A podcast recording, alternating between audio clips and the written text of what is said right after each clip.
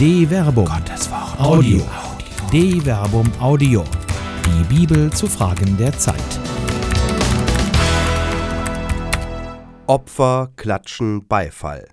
Ein Essay über die Tatsächlichkeit des Todes und die Behauptung der Auferstehung von Dr. Werner Kleine.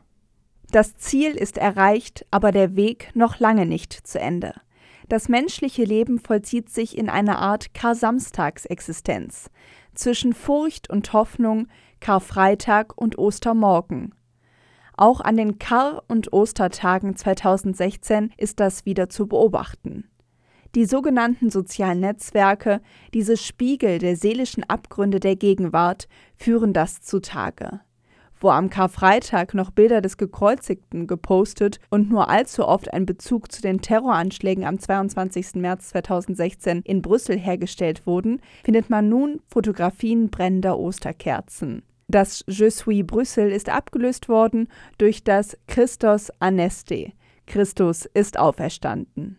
Je suis irgendwas.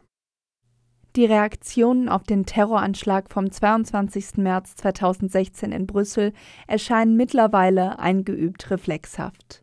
Nach den Anschlägen auf die Redaktion des Satiremagazins Charlie Hebdo am 7. Januar 2015 und den Terrorakten in Paris am 13. November 2015 scheint sich ein Sprachcode entwickelt zu haben, der sich in den sozialen Netzwerken wie auf Knopfdruck verbreitet. Da tauchen die Landesfarben des betroffenen Landes als Zeichen einer behaupteten Solidarität auf, die sich dann aber doch allzu oft mit der Frage verbindet, wann es denn auch bei uns soweit sei. Die gleiche Solidarität wird auch in den seit den Anschlägen auf die Redaktion von Charlie Hebdo benannten Mem Je suis suggeriert. Tatsächlich aber erweisen sich diese Solidaritätsbekundungen oberflächlich, weil sie reflexhaft bewährte Muster kopieren. Sie sind nicht originell. Es ist bestenfalls eine Solidarität im Schrecken, die in den verschwommenen Bildern der Täter konkret wird. Es könnte bald auch hier passieren. Die Opfer aber bleiben irgendwie fern und irgendwie konturlos. Es ist eine Zahl, mehr nicht. 16 in der Zeit vom 7. bis 9. Januar 2015. 130 am 13. November 2015, 32 am 22. März 2016 und einer am Karfreitag 2016. Das unerträgliche Gesicht des Gekreuzigten. Am 4. März 2016 wurde in Jemen ein Seniorenheim in Aden von sogenannten Islamisten überfallen, das von Mutter Teresa Schwestern betrieben wurde. 16 Menschen wurden sofort getötet, darunter die Ordensschwestern und das christliche Pflegepersonal, die die einheimischen Jemeniten in dem Heim betreuten. In diesem Zusammenhang wurde der aus Indien stammende Pater Thomas Usunalil, der sich während des Anschlags in der Kapelle des Heims befand, als Geisel genommen. Auf die hoffnungsvolle Nachricht, dass Pater Thomas Usunalil den Anschlag überlebt hatte, folgte der Schrecken, als die Dschihadisten ankündigten, dass Pater Thomas Usunalil am Karfreitag 2016 gekreuzigt werden solle der Wiener Erzbischof Christoph Kardinal Schönborn berichtete nach Angabe des ORF in seiner Predigt in der Osternachtfeier 2016, dass die selbsternannten Gotteskrieger am 25. März 2016 ihre Drohung wahrgemacht hatten und Pater Thomas Usunalil den Kreuzestod gestorben ist. Auch wenn kurz danach die Nachricht veröffentlicht wurde, dass das Schicksal von Pater Thomas Usunalil weiter ungewiss ist, wird das Karfreitagsgeschehen erschreckend real. Es ist bemerkenswert, dass sowohl über den Anschlag vom 4. März 2016 und den Tod der 16 Christen in Aden hierzulande genauso wenig berichtet wurde wie über das Schicksal von Pater Thomas Usunalil. Das gilt auch für die Selbstmordanschläge in Beirut, Bagdad und anderswo im Nahen Osten. Die Solidarität hat offenkundig kulturelle Außengrenzen und das Schicksal von Pater Thomas Usunalil hat ein Gesicht. Der Kreuzestod hat plötzlich ein sehr reales Gesicht, kein künstlerisch gestaltetes, dem man sich in frommer Andacht hingeben kann, sondern ein konkretes. Die qualvolle Sinnlosigkeit des Kreuzestodes steht vor Augen. Und das Opfer hat einen Namen. Anästhetische Anästhetika. Der absurde Schrecken, den die Nachricht über den Kreuzestod von Pater Thomas Usunalil auslöst, ist, wie könnte es anders sein, auch in den sozialen Netzwerken greifbar. RIP steht da und er wird auferstehen. Das alles aus der wohligen Distanz der Sicherheit der heimischen Keyboards. Das kommt vordergründig als Glaubenszeugnis daher, erweist sich dann aber doch oft eher als spirituelles Sedativum. Der Schrecken bleibt fern, denn der Jemen ist weit weg. Und so lässt sich in der mit Weihrauch aus Aden geschwängerten österlichen Stimmung vollmundig rufen: Tod, wo ist dein Sieg? Tod, wo ist dein Stachel? 1 Korinther Kapitel 15 Vers 55 Das Kreuz ist sinnlos. Das homiletische Bullshit-Bingo weiß bereits, dass viele große Glaubenssätze längst als sinnentleerte Floskeln gebraucht werden. Ohne die Sätze Christus ist auferstanden, Christus ist wahrhaft auferstanden, Jesus ist nicht tot, Jesus lebt, Christus hat dem Tod die Macht genommen und so weiter, kann man nicht Ostern feiern. Das Kreuz scheint in weite Ferne gerückt, ein ferner Schatten, den man sich am Karfreitag erschaudernd hingab, dem nun aber mit Worship und Halleluja-Gesängen der Gar ausgemacht wird. Tod, wo ist dein Sieg? Tod, wo ist dein Stachel? 1 Korinther Kapitel 15 Vers 55 Schöner kann man die Niederlage und damit die Irrelevanz des Todes nicht konstatieren. Tatsächlich aber macht die österliche Botschaft von der Auferstehung der Toten nur Sinn, wenn der Tod eine schreckliche Realität ist. Dieser Aspekt spielt im Umfeld des Paulus-Zitates, das man eigentlich nicht ohne diesen Kontext betrachten darf, eine wichtige Rolle. Dabei ist es für die christliche Botschaft alles andere als unerheblich, dass der Auferstandene den Tod am Kreuz gestorben ist, jenen Tod, der mit Verweis auf die Tora als Beweis der Gottesverlassenheit galt. Wenn jemand ein Verbrechen begangen hat, auf das die Todesstrafe steht, wenn er hingerichtet wird und du den Toten an einem Pfahl hängst, dann soll die Leiche nicht über Nacht am Pfahl hängen bleiben, sondern du sollst ihn noch am gleichen Tag begraben, denn ein Gehängter ist ein von Gott verfluchter. Deuteronomium Kapitel 21 Vers 22 bis 23. Dass jemand am Holz hängend stirbt, war in sich Beweis genug. Die Qual und Demütigung des Todes am Kreuz konnte man nie und nimmer mit Gott in Verbindung bringen, nicht annähernd. Genau das spiegeln auch die Evangelien wider, wenn sie davon berichten, dass selbst die engsten Vertrauten Jesu bereits angesichts seines drohenden Kreuzestodes Reißaus nehmen und sogar jedwede Bekanntschaft mit ihm verleugnen. Der pure Karfreitag, das reine Kreuz, ist in sich völlig sinnlos. So stellt auch der Berliner Kirchenhistoriker Christoph Markschies auf die Frage fest, ob der Karfreitag auch ohne Ostern ein Wunder wäre. Eher nein. Der Karfreitag hat dafür viel zu viele Elemente entsetzlicher Alltäglichkeit. Selbst die größten, schönsten und wichtigsten Dinge werden brutal zu Tode gebracht. Karfreitag hat nur Sinn, wenn der Tod nicht das letzte Wort behält. Der Skandal des vollen Grabes. Der Tod eines Menschen am Kreuz war zu Zeiten Jesu eine grausame Banalität. Nichts Besonderes wohnt dem Kreuzestod Jesu inne. Ein Mensch wurde brutal zu Tode gebracht, mehr nicht. Erst von der Auferstehungserfahrung her erscheint alles in einem anderen Licht, aber eben nicht sofort. Vor dem Glauben steht der Zweifel. Das leere Grab Jesu beweist nicht nur nicht seine Auferstehung, wie der Zweifel der Jünger signalisiert. Auf die Nachricht der Maria von Magdala und der anderen Frauen reagieren sie geradezu mit Hohn. Doch die Apostel hielten das alles für Geschwätz und glaubten ihnen nicht. Petrus aber stand auf und lief zum Grab. Er beugte sich vor, sah aber nur die Leinenbinden dort liegen. Dann ging er nach Hause, voll Verwunderung über das, was geschehen war. Lukas Kapitel 24, Vers 11 bis 12. Die Leinenbinden zeigen an, dass das Grab mit einem Leichnam belegt war. Das Grab war einmal voll. Der tote Jesus hatte in ihm gelegen. Sinn im Sinnlosen.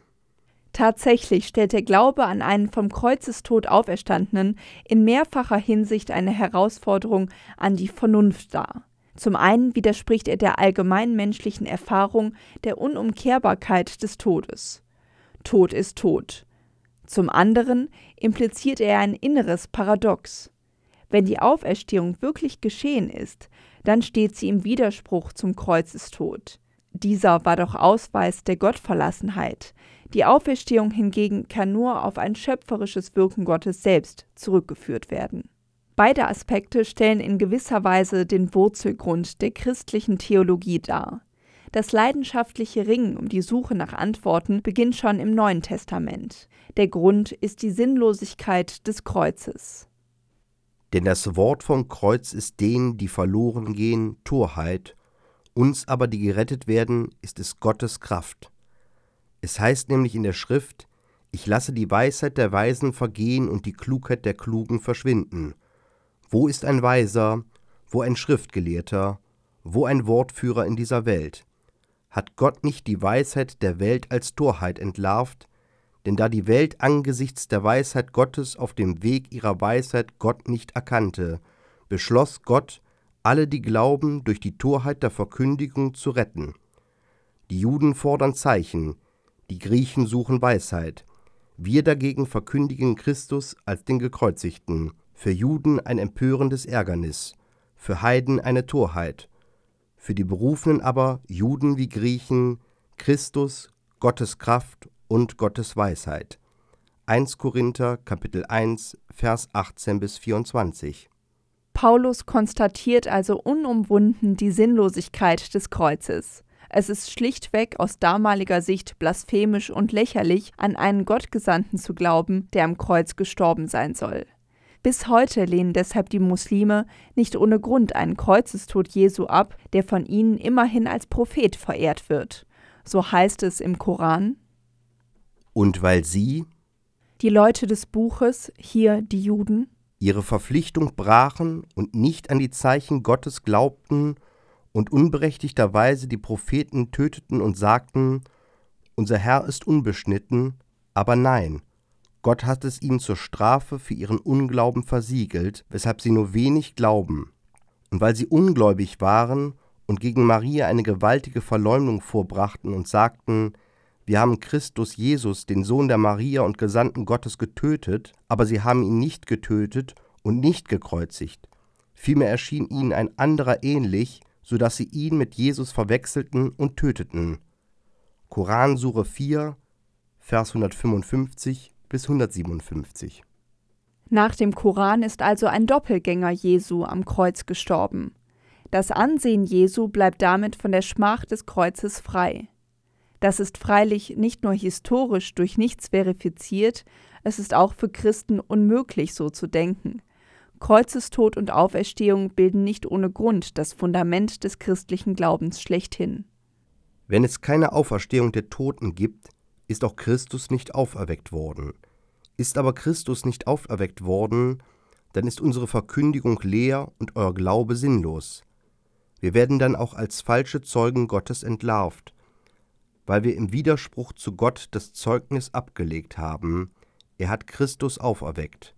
Er hat ihn eben nicht auferweckt, wenn Tote nicht auferweckt werden. Denn wenn Tote nicht auferweckt werden, ist auch Christus nicht auferweckt worden. Wenn aber Christus nicht auferweckt worden ist, dann ist euer Glaube nutzlos und ihr seid immer noch in euren Sünden, und auch die in Christus Entschlafenen sind dann verloren. 1 Korinther Kapitel 15 Vers 13 bis 18. Für Paulus, der vor seiner Bekehrung im Glauben an den Gekreuzigten einen todeswürdigen Akt der Blasphemie sah und der in seiner Bekehrung den tieferen Sinn der Auferstehung des Gekreuzigten mindestens erahnt haben muss, steht fest, erst die Auferstehung des Gekreuzigten lässt den Erlösungswillen Gottes erkennen. Mehrfach kommt er in seinen Briefen darauf zu sprechen, so in Römer Kapitel 8 Vers 3 bis 4 und Galater Kapitel 3 Vers 13. Im zweiten Korintherbrief führt er aus: Er hat den, der keine Sünde kannte, für uns zur Sünde gemacht, damit wir in ihm Gerechtigkeit Gottes würden. 2 Korinther Kapitel 5 Vers 21. Totalidentifikation. Mit diesem Satz bringt Paulus seine Verkündigung auf den Punkt. Der, der keine Sünde kannte, ist Jesus der Christus. Die Sünde ist keine Tat, sondern ein Zustand, nämlich der Zustand des von Gott getrenntseins. Als Christus, als Gesandter Gottes, mehr noch, als Gottes Sohn, kann Jesus keine Sünde kennen, weil Gott in ihm ist. Das zur Sünde machen rekurriert genau deshalb auf den Kreuzestod, der ja mit Verweis auf Deuteronomium Kapitel 21 Vers 23 als Ausweis der Gottverlassenheit verstanden wurde. Gottverlassenheit, das ist von Gott getrennt sein. Von Gott getrennt sein, das ist Ausweis der Sünde. Mit dem, damit wir in ihm Gerechtigkeit Gottes würden, wird ein bemerkenswerter Perspektivwechsel vollzogen. Der Blick geht von Jesus Christus auf uns als Adressaten einer Gerechtwerdung. Der Perspektivwechsel macht an dieser Stelle nur Sinn, wenn er mit dem vorhergehenden Satzteil in Verbindung steht. Das griechische Wörtchen hina, damit, zeigt das an. Das Wörtchen damit ist eine konsekutive Konjunktion, das heißt, es zeigt eine zwingende Folge an. Das Schicksal Jesu hat Folgen für uns als Adressaten. Dabei ist das Schicksal Jesu kein Zufall. Es ist das Wirken Gottes. Er ist es, der Jesus für uns zur Sünde gemacht hat. Kreuzestod und Auferstehung folgen also einer zwingenden göttlichen Logik, die man in moderner Sprache vielleicht so ausdrücken könnte. In Jesus identifiziert sich Gott mit dem menschlichen Schicksal. Die Identifikation ist total so total, dass Jesus nicht nur das Todesschicksal der Menschen teilen muss, sondern den schlimmsten aller Tode stirbt, den Sündertod am Kreuz. Auch mit den so Sterbenden, sei es, dass sie ihn verdient haben, sei es, dass sie ihn nicht verdient haben, identifiziert er sich. Wenn er sich so identifiziert, dann gilt das nun umgekehrt auch für die Auferstehung. Jesu Schicksal zeigt an, dass der Tod nicht nur nicht das letzte Wort hat, auch die Sünde als Zustand der Gottverlassenheit wird in ihm selbst ad absurdum geführt. Nichts und niemand ist von Gott verlassen. So gesehen gibt es keine Sünde mehr, wie etwa das Schreiben an die Hebräer konstatiert. Denn durch ein einziges Opfer hat er die, die geheiligt werden, für immer zur Vollendung geführt. Das bezeugt uns auch der Heilige Geist. Denn zuerst sagt er, das wird der Bund sein, den ich nach diesen Tagen mit ihnen schließe, spricht der Herr. Ich lege meine Gesetze in ihr Herz und schreibe sie in ihr Inneres. Dann aber an ihre Sünden und Übertretung denke ich nicht mehr. Wo aber die Sünden vergeben sind, da gibt es kein Sündopfer mehr. Hebräer Kapitel 10, Vers 14 bis 18. Das Opfer. Da ist der Begriff, der im Deutschen so missverständlich ist. Das Opfer. Griechisch Prosphora. Prosphora bedeutet eigentlich wörtlich das Dargebrachte. Die Darbringung einer Gabe stellt eine greifbare Beziehung zwischen Gott und Menschen dar. Die Darbringung ist keine freiwillige oder unfreiwillige Verzichtsleistung, wie sie im deutschen Wort Opfer mitschwingt. Sie ist eine aktive Beziehungsbezeugung zwischen Mensch und Gott. Dabei geht der Impuls, und das ist eben der eigentliche Impetus der Aussage von 2 Korinther Kapitel 5 Vers 21, von Gott aus. Gerade deshalb braucht er auch nicht immer wieder wiederholt zu werden. Das wäre so, und darauf weist das Schreiben an die Hebräer Kapitel 9 Vers 1 bis 10 hin, wenn es sich um ein von Menschen intendiertes Geschehen handeln würde, das stetiger Erneuerung bedarf. Hier aber betont der Autor des Hebräerschreibens, dass es sich um ein einmaliges und endgültiges Handeln Gottes handelt. Mia prosphora, eine einzige Darbringung. Das ist der entscheidende Hinweis. Ein Opfer besteht nicht im Verlust. Ein Opfer besteht in der Hingabe und Darbringung, die die Beziehung zu Gott ermöglicht. Von hierher ist die Rede vom Kreuzesopfer zu verstehen. Kreuzestod und Auferstehung zeigen an, dass die endgültige Beziehung der Menschen zu Gott unumkehrbar für jede und jeden ohne Vorbedingung möglich ist. Wenn diese Beziehung durch Nachfolge eintritt, wird des Heiles teilhaftig. Die Erlösung besteht in dieser Glaubensgewissheit des vom Kreuzestod Auferstandenen. Diese Glaubensgewissheit löst das Paradox von Kreuzestod und Auferstehung auf. Der Auferstehungsglaube vor dem Gericht der Vernunft. Das alles macht aber nur Sinn, wenn sich die Auferstehung wirklich und tatsächlich ereignet hat. Das ist ja die zweite große Herausforderung des Glaubens. Tatsächlich sieht sich schon Paulus der Skepsis an der Auferstehung ausgeliefert, die er so offenkundig jeder menschlichen Vernunft und Erfahrung widerspricht. Paulus nimmt die Bedenken ernst. Er führt einen nach damaligem Verständnis gerichtsfesten Beweis. Ich erinnere euch, Brüder, an das Evangelium, das ich euch verkündet habe. Ihr habt es angenommen, es ist der Grund, auf dem ihr steht. Durch dieses Evangelium werdet ihr gerettet, wenn ihr an dem Wortlaut festhaltet, den ich euch verkündet habe, oder habt ihr den Glauben vielleicht unüberlegt angenommen? Denn vor allem habe ich euch überliefert, was auch ich empfangen habe. Christus ist für unsere Sünden gestorben, gemäß der Schrift, und ist begraben worden. Er ist am dritten Tag auferweckt worden, gemäß der Schrift, und erschien dem Käfers, dann den Zwölf. Danach erschien er mehr als fünfhundert Brüdern zugleich. Die meisten von ihnen sind noch am Leben, einige sind entschlafen. Danach erschien er dem Jakobus, dann allen Aposteln. Als letzten von allen erschien er auch mir, dem Unerwarteten, der Missgeburt. 1 Korinther Kapitel 15 Vers 1 bis 18. Zu Beginn des Abschnittes erinnert Paulus die Korinther daran, dass es Vernunftgründe waren, die sie vom Glauben überzeugt haben. Dann präsentiert er das urchristliche Glaubensbekenntnis an den vom Kreuzestod Auferstandenen, das noch heute die Mitte des christlichen Symbolons bildet. Dabei verweist er darauf, dass dieses Bekenntnis nicht von ihm stammt, sondern ihm schon überliefert wurde.